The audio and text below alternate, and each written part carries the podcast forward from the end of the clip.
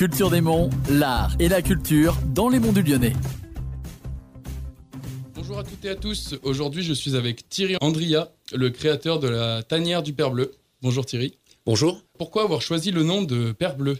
Alors, euh, Père Bleu, c'est venu d'un surnom euh, à l'époque où je m'occupais de l'organisation du Sans Lumière à Saint-Martin. C'est parti en rigolade, Super Bleu, et voilà, c'est devenu mon surnom. Ça devait être, on va dire, 2006-2007 à peu près. Que pouvons-vous nous faire du coup dans cette, euh, dans cette résidence? L'activité principale. Alors la tanière du Père Bleu, c'est un c'est un lieu euh, ambiance café-théâtre comme on peut trouver euh, à Lyon. J'ai vraiment travaillé avec l'espace Gerson de Lyon et j'ai un peu copié et fait ce que eux ils faisaient parce que ben eux ça marche depuis plus de 30 ans. Donc euh, je leur ai demandé conseil et puis en 2013, eh bien voilà, j'ai lancé l'idée de la tanière du Père Bleu, lieu café-théâtre avec l'ambiance des humoristes où on rit, où on vraiment passe du bon et on va manger euh, dans une assiette, il y aura charcuterie, fromage, dessert, enfin voilà, truc sympa et convivial. Il y a des événements euh, dans les prochains mois, dans les prochaines euh, semaines? Alors oui, on a une programmation euh, annuelle. Notre programmation démarre de septembre jusqu'en juin. Un week-end café-théâtre, à chaque fois le dernier vendredi et le dernier samedi de chaque mois. Donc voilà, septembre, octobre, novembre, décembre, c'est milieu de mois. Et puis après, janvier, février, mars, avril, mai. Et puis juin, on termine par un événement qui est la transhumance de l'humour. La transhumance de l'humour, c'est unique dans notre région et même, je dirais même en France, on n'en trouve pas d'autres quand on regarde sur Internet. C'est une transhumance où on part tous ensemble. Il y a des comédiens et à chaque fois qu'on s'arrête, il y a deux arrêts, euh, on va dire casse-croûte, comme une randonnée. Et quand on s'arrête, eh bien, il y a un spectacle. Et euh, l'arrivée de la transhumance se fait toujours dans une ferme qu'on a choisie. Et là, on fait un bon repas, campagnard, et à la fin, il y a encore un spectacle. Et une fois que tout ça c'est fini, on ramène les gens à leur voiture.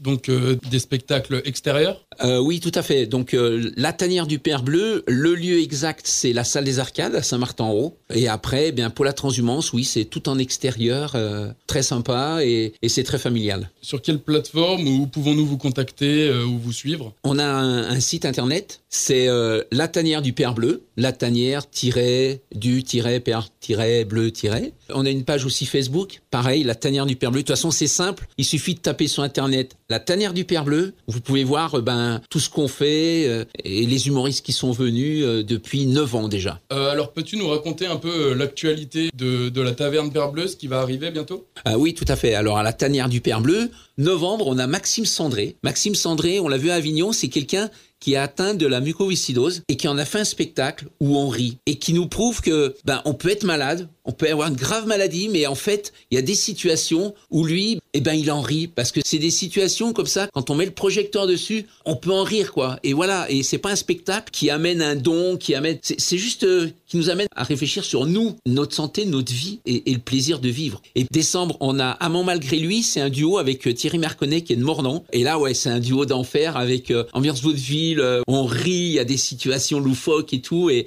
on passe un excellent moment. Et en janvier, on a Leïla Amara. Je suis très content qu'elle vienne et très fier parce que elle cartonne à Paris. Son spectacle, c'est deux générations qui sont l'une en face de l'autre et qui parlent des mêmes sujets. Donc euh, il y a Leïla qui a une trentaine d'années, il y a sa mère et les deux personnages eh bien abordent des sujets de leur génération. Et euh, moi quand j'ai vu ce spectacle, j'ai été très ému, j'ai ri et puis quand je suis sorti, il y avait des choses qui me posaient question quoi. Et vraiment ça m'a interpellé, ça m'a changé euh, certaines visions des choses. Voilà, de voir ces deux personnages qui abordaient des sujets où je me suis dit ah ouais, j'avais pas vu ça comme ça. Donc on en ressort avec quelque chose et ça j'aime bien quand à la fin de spectacle, on a ri mais on repart avec quelque chose. Merci en tout cas Thierry d'avoir répondu à l'invitation. On se retrouve la semaine prochaine pour un nouveau Culture des Monts.